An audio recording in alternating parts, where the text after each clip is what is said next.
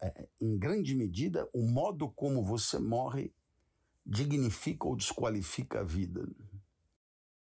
Começa agora mais um Lendo com o Clovis.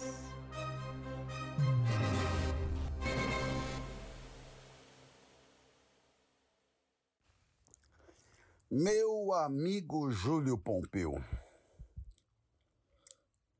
eu queria abrir hoje a nossa conversa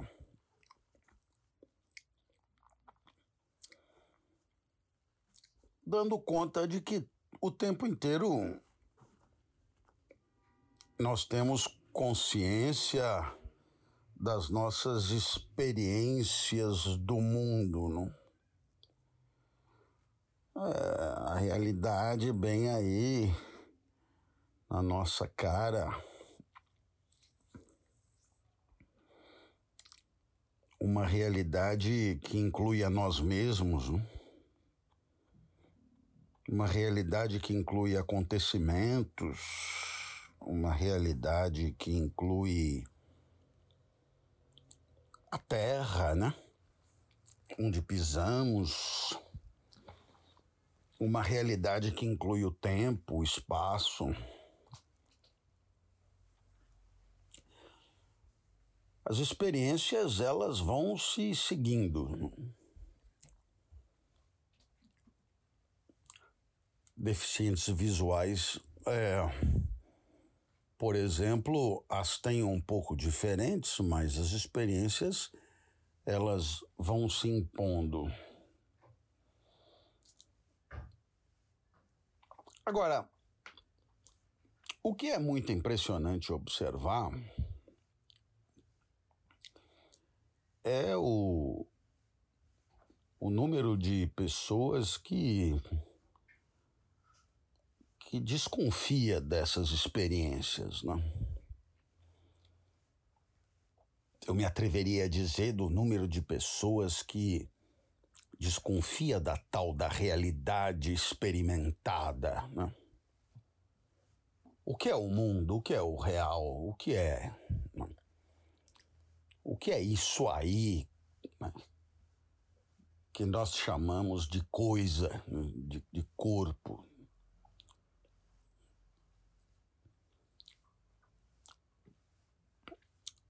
É, Algum pensamento antigo chamava essa realidade de Maia, que queria dizer mundo de ilusões. Não? É, veja que a coisa vem de longe. Né? Uma, uma desconfiança de que aquilo que você flagra no mundo é, não tem a ver com as coisas como elas são, né? Uma desconfiança de que talvez as coisas como elas são sejam incapturáveis, né? Uma desconfiança que se tivéssemos três olhos, um olho a mais só, um olho a mais é, para a visão e tudo já seria diferente, a realidade seria outra tudo nos apareceria diferentemente, não? Se não temos acesso à realidade, como supor que ela seja alguma coisa, não?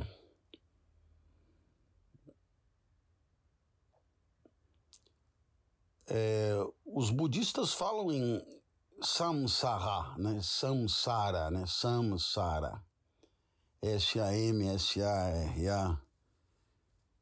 mundo das aparências também com enorme cautela, né? enorme cautela. E é interessante porque tá aqui uma fronteira entre o senso comum e o, e o não senso comum gigantesca. O senso comum, se tem uma coisa que o senso comum garante, é que o que você tá vendo é o que é, é como é, é desse jeito aí mesmo e vambora, né? Quer dizer, e, e se tem uma coisa que o senso não comum garante, é que isso que a gente vê é esquisito. Há um esvaziamento de realidade na própria realidade, né? Olha, eu falei do Maia, eu falei do Samsara, né? Eu falo Samsara porque é, acompanhei muito do, do, dos franceses, né, que se interessaram pelo budismo, a começar pelo Jean-François Revel, né, Alexandre é, Julien e mesmo o professor Sponville, né, Samsara, mundo das aparências, né. Mas aqui no Ocidente, é, você tem Platão que nos jogou dentro da caverna, né? jogou dentro da caverna, e o que é que você percebe? As experiências são experiências de sombras, né? uma realidade esvaziada, diminuída, uma realidade é, enganadora, uma realidade né, que, que nos leva ao erro, uma realidade. Né? Então é interessante. Uma realidade nicha. Né?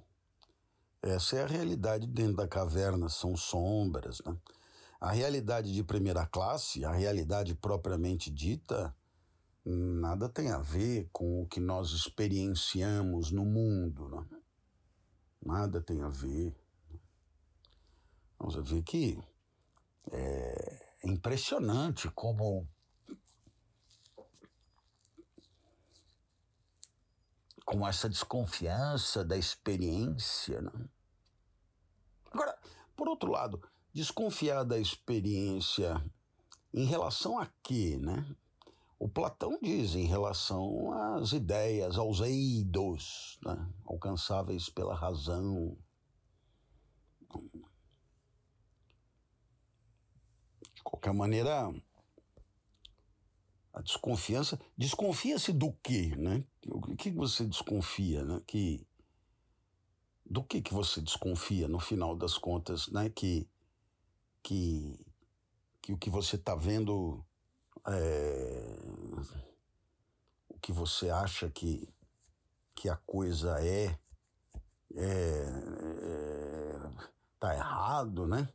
Você desconfia que é, é, a coisa possa ser diferente do que você está vendo, né? Que o mundo possa ser diferente do que você está vendo. Mas aí, mas aí o, grande problema é, é que é, o que você está vendo é o teu limite, né? é a tua condição. Então, se você desconfia que não é do jeito que é, é e, e, ponto final, porque o que você pode é multiplicar experiências, você pode. Né? E mesmo que você parta para uma para um mundo de ideias alcançável pela, pela razão, então dizer, é, é, não tem muito a ver, né? Quer dizer, você comparar a experiência sensível com, com o que acontece é, na investigação da mente é meio como comparar um preservativo e um liquidificador. Não, não tem muito a ver, né? Não tem muito a ver. Então nós estamos aí diante de uma de uma de uma série de, de convicções de que é, de que a experiência é uma ilusão, é um sonho, é uma quimera, é um,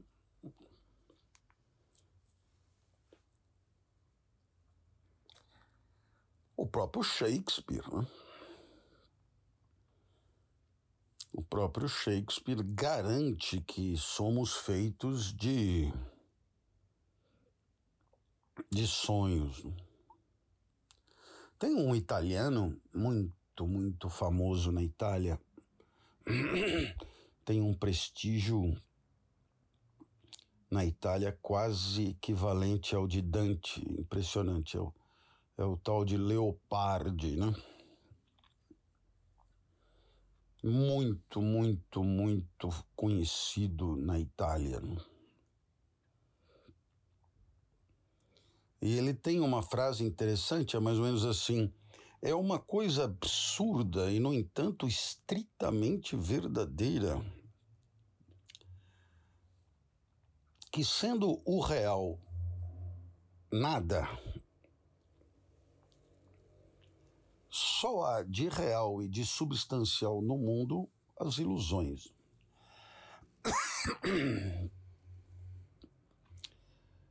É, então nós estamos aí na mesma, na mesma linhagem, né? É,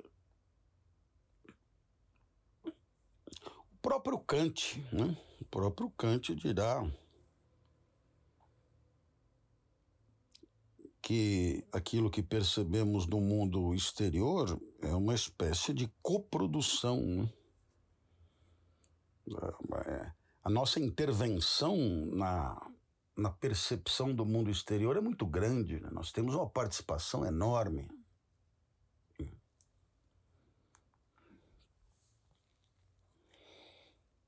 As chamadas potências organizadoras do cérebro. Né?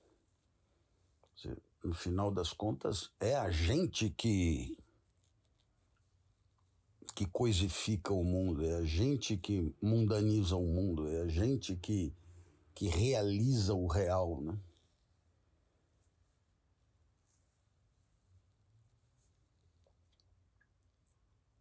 Agora, naturalmente você chega nesse ponto e você escuta, o real ele é ele é só uma imaginação?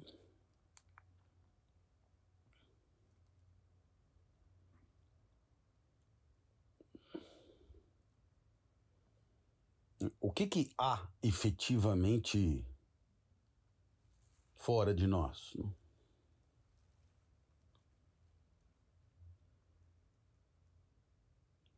Então,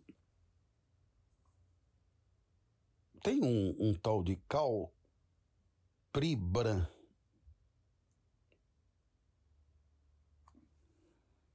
Esse cara, num livro chamado, intitulado Brain and Perception.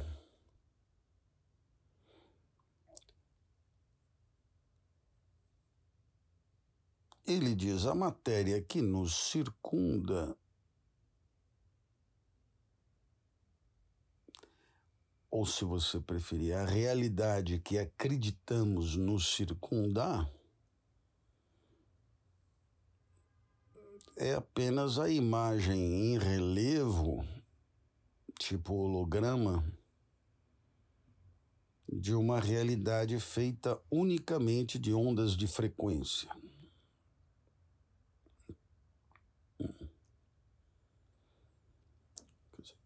Partir dessas tais, dessas tais ondas de frequência, o resto é tudo por nossa conta.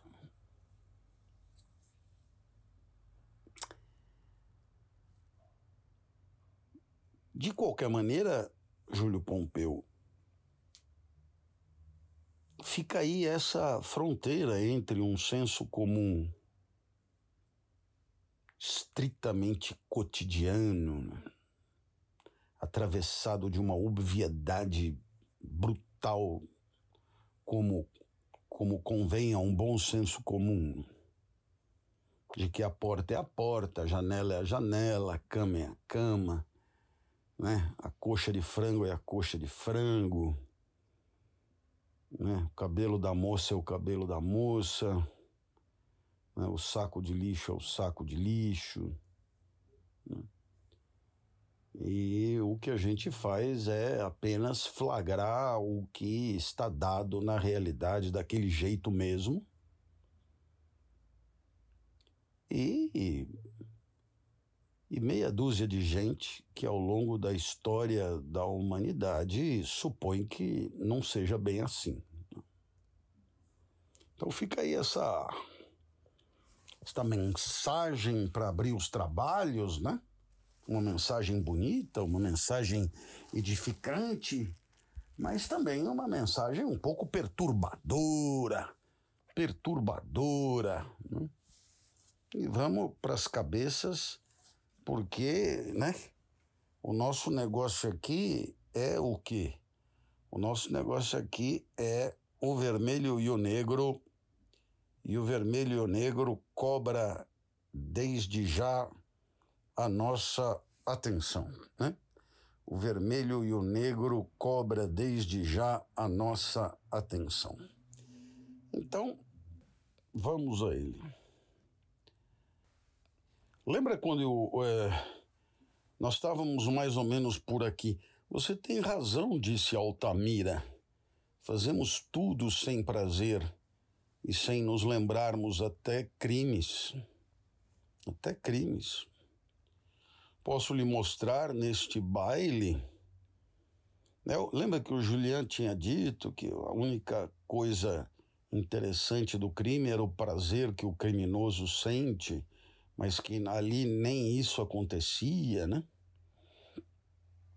Posso lhe mostrar neste baile talvez dez homens que seriam amaldiçoados como assassinos. E, no entanto, eles esqueceram seu crime e a sociedade também. Muitos deles se desmancham em lágrimas quando seu cachorro quebra a pata. No Père Lachaise, quando jogamos flores em seu túmulo, como dizem com tanta graça em Paris, nos informam de que eles reuniam todas as virtudes dos valentes cavaleiros. E falamos das grandes ações de seu bisavô, que viveu sob Henrique IV. Se apesar dos bons ofícios do príncipe de Aracelli eu não for enforcado, e se algum dia eu gozar da minha fortuna em Paris, quero fazer com que jante com oito ou dez honrados e impenitentes assassinos. É, você sabe que essa coisa do, do, do assassino, né, o, o, o Júlio?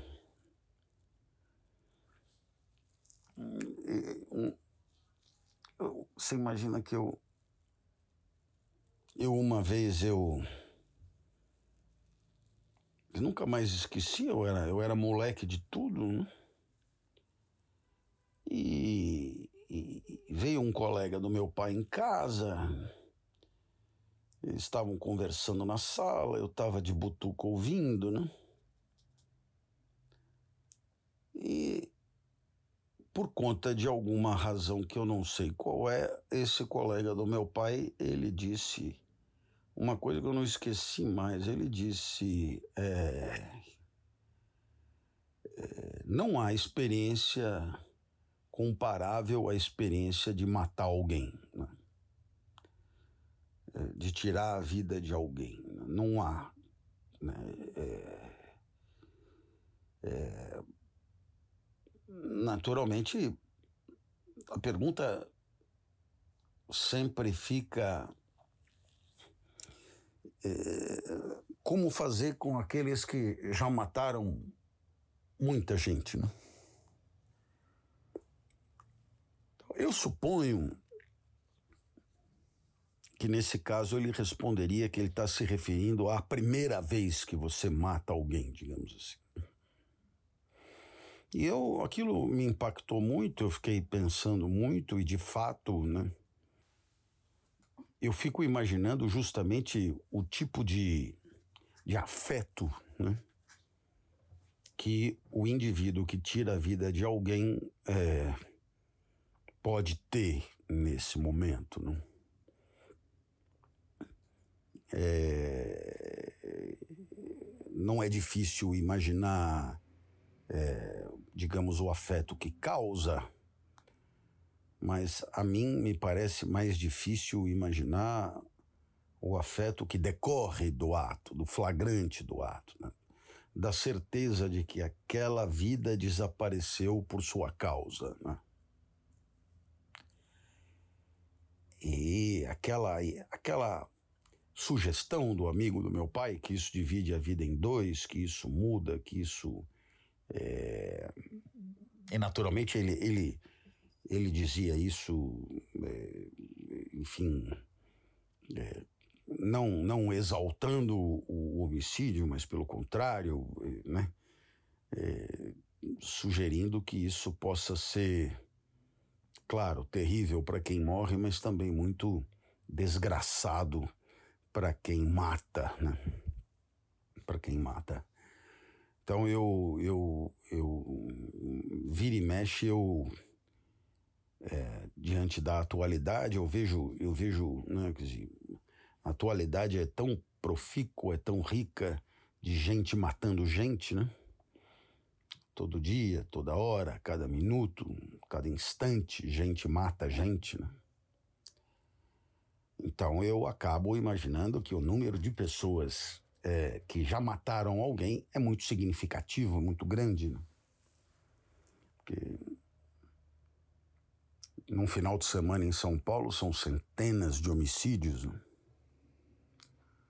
Então, se você vai acumulando aí o número de pessoas que em algum momento tirou a vida de alguém é muito significativo. E, e eu fico imaginando o que que tudo isso significa do ponto de vista afetivo para quem age desse modo, né? Claro que as consequências jurídicas e sociais, etc., a gente consegue representar muito mais facilmente, tal, julgamentos, tribunal do júri, aba 4, mas, mas assim, é, é aquilo que no íntimo né, a pessoa é, sente, de que maneira a cena é revivida, né? De que maneira a pessoa é, torna justificável né, aquilo que fez, etc. Tudo isso sempre me incomodou muito.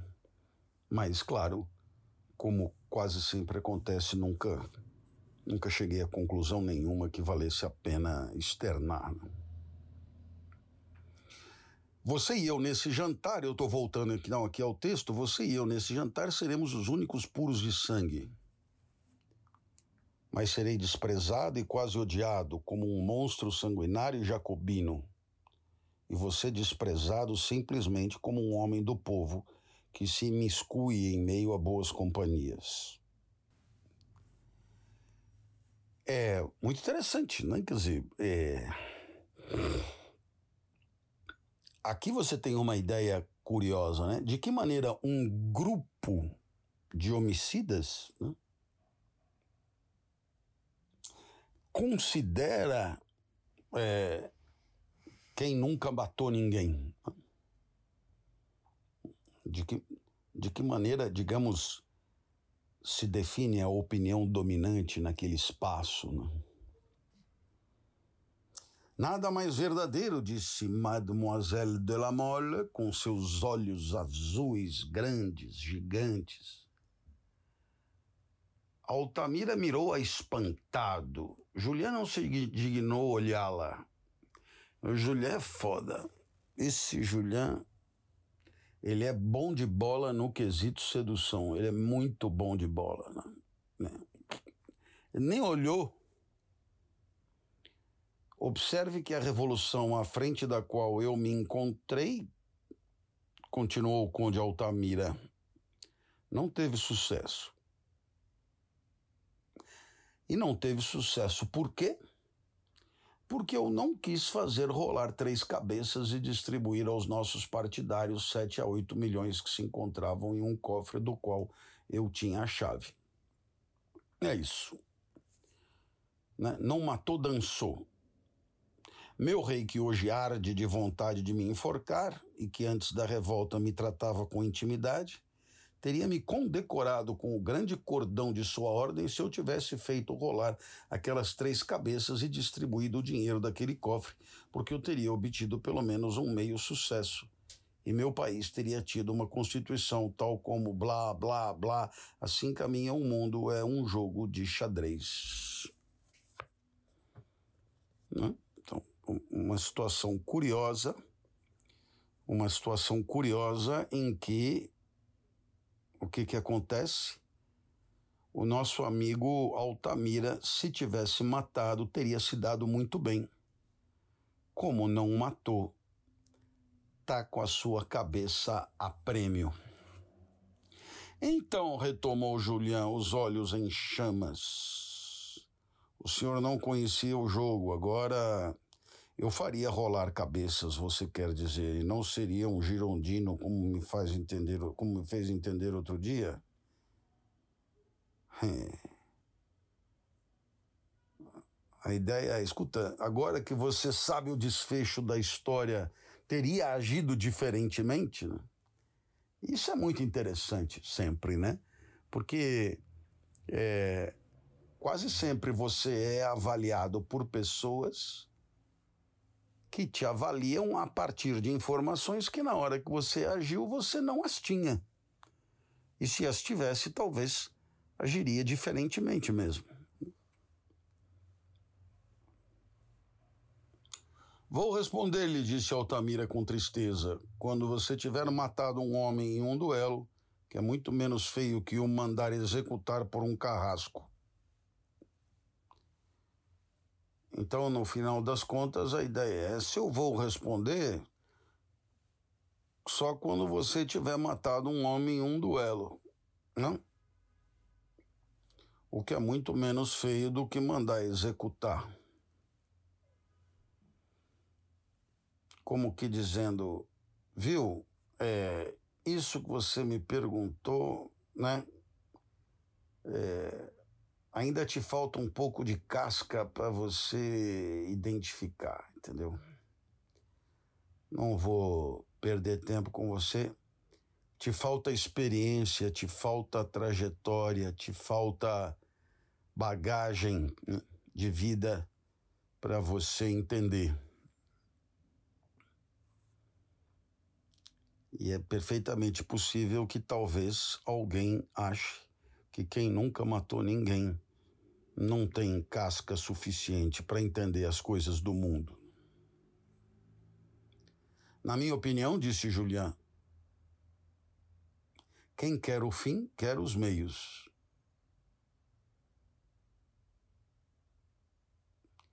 Se em vez de ser um átomo eu tivesse algum poder, enforcaria três homens para salvar a vida de quatro.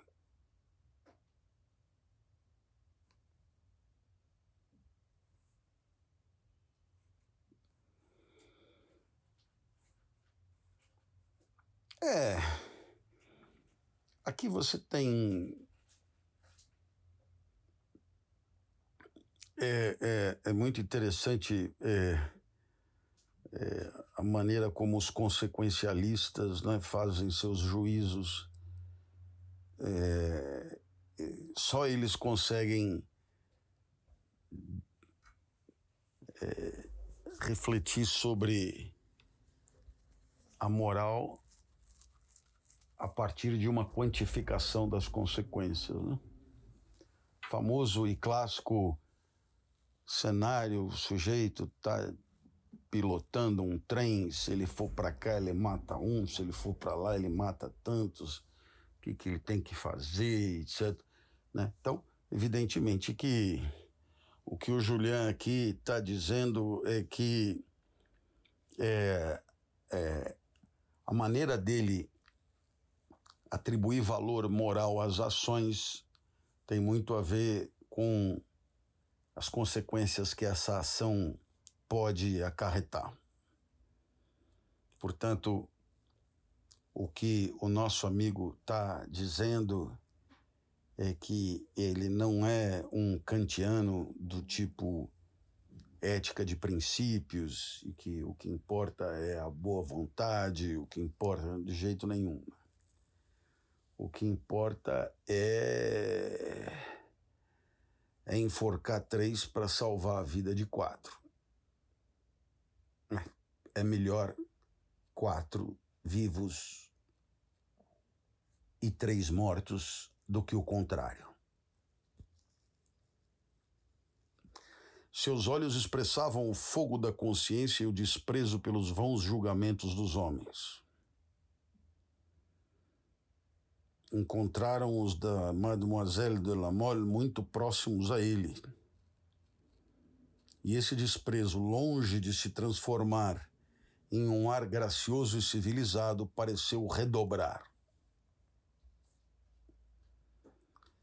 Ela ficou profundamente chocada, mas não estava mais em seu poder esquecer Julián. Afastou-se ressentida, arrastando o irmão para longe.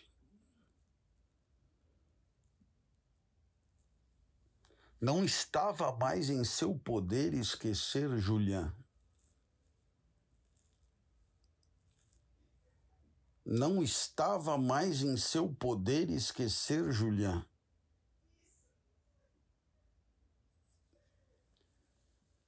Perceba que os conteúdos de consciência que povoam a nossa mente se impõem e muitas vezes nos tiranizam.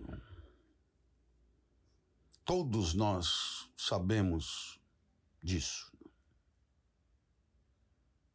Não somos senhores dentro de casa.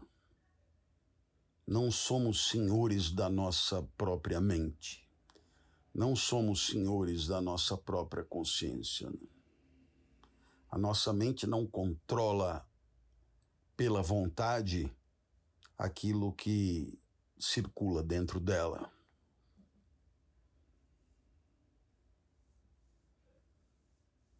Não estava mais em seu poder esquecer Julián. E Mademoiselle Delamole então abre aspas e diz: Devo pegar um pouco de ponche e dançar muito. Ela disse para si mesma: Quero escolher o que há de melhor e brilhar a todo custo. É uma maneira de compensar o desprezo de Julián. Vejamos, aqui está aquele famoso e atrevido Conde de Fervac. É famoso e atrevido. Ela aceitou seu convite, eles dançaram. Trata-se de ver, ela pensou, qual dos dois será o mais atrevido. Mas para que eu possa zombar completamente dele, para que eu possa zombar completamente dele, eu tenho que escolher o que há de melhor e brilhar a todo custo. Vejamos, aqui está aquele famoso e atrevido Conde de Fervac.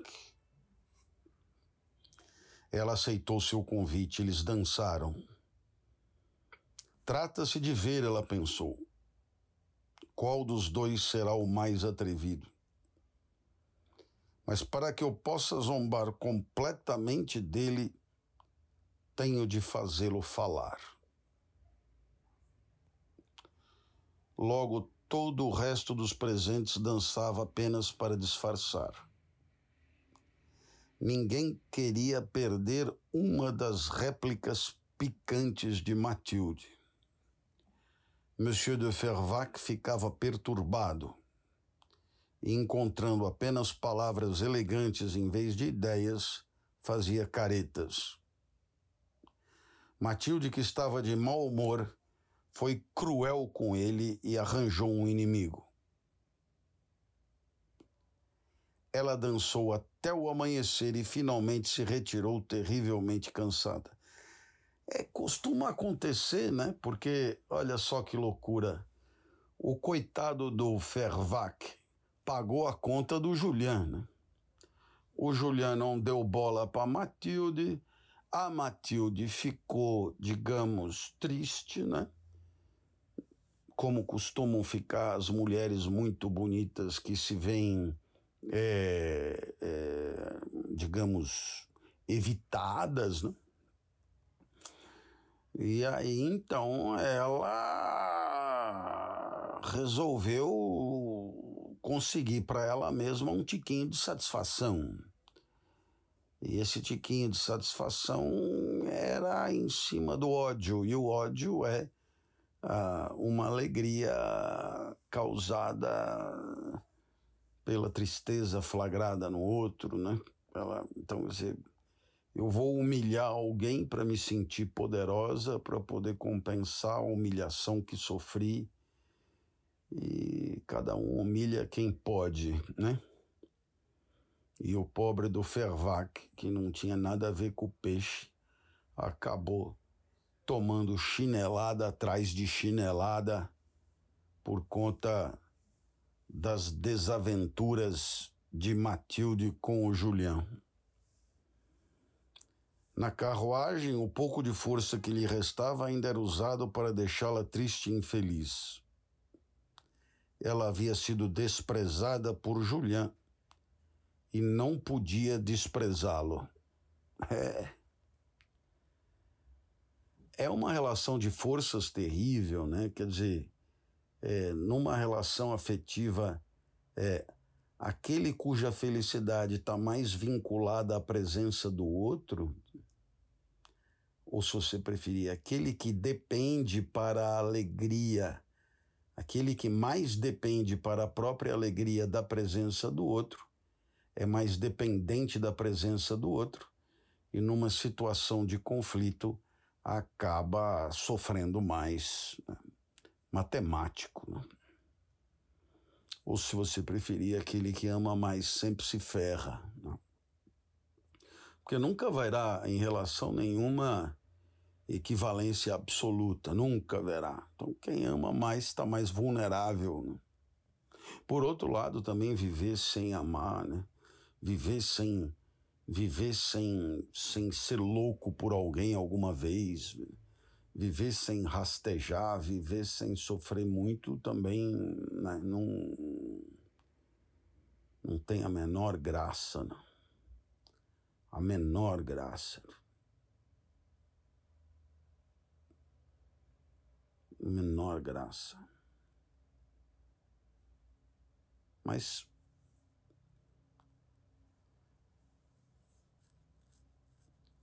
na carruagem o pouco de força que lhe restava ainda era usado para deixá-la triste e infeliz.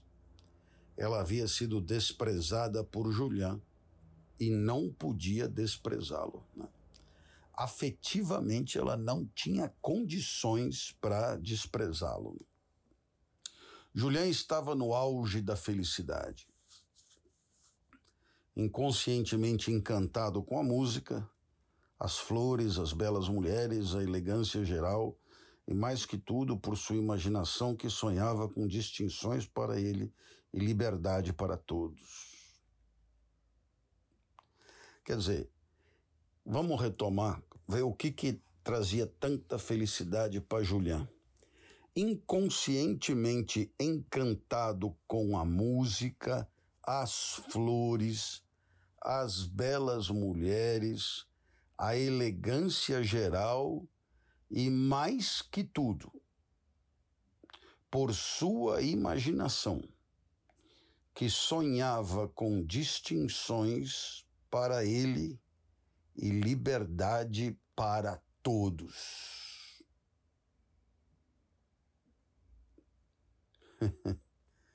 é, distinções para ele liberdade para todos.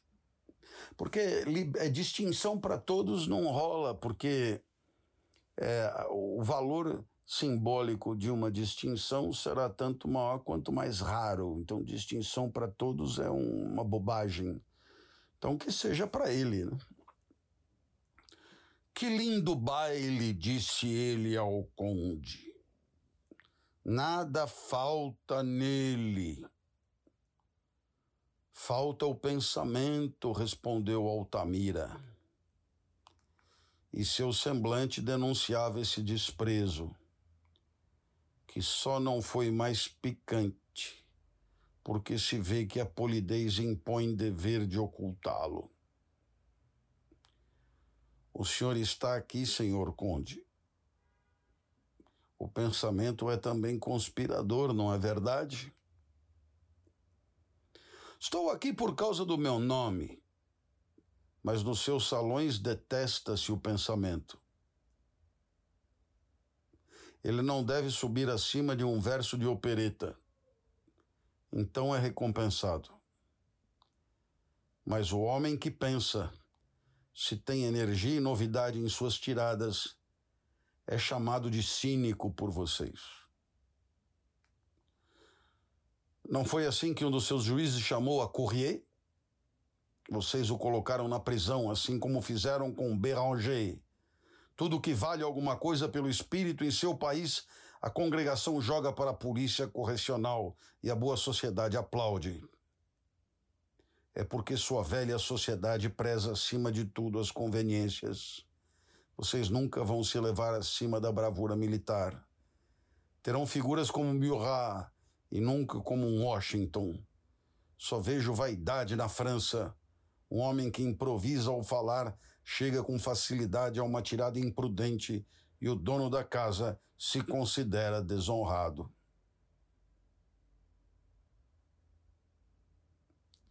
Quando essas palavras eram ditas, a carruagem do conde que trazia Julian de volta parou em frente à, à mansão de La Mole. Quer dizer, o conde ainda deu uma, uma carona para o Julian. Julian estava apaixonado por seu conspirador. Altamira lhe fizera este belo elogio, obviamente resultante de uma profunda convicção. Você não tem a leviandade francesa e entende o princípio da utilidade. Ah, viu só? É, é o consequencialismo, né? O, também o consequencialismo na filosofia é, moral muitas vezes atende pela alcunha de utilitarismo, né? Então, olha aí. Você não tem a leviandade francesa e sabe o que é a utilidade.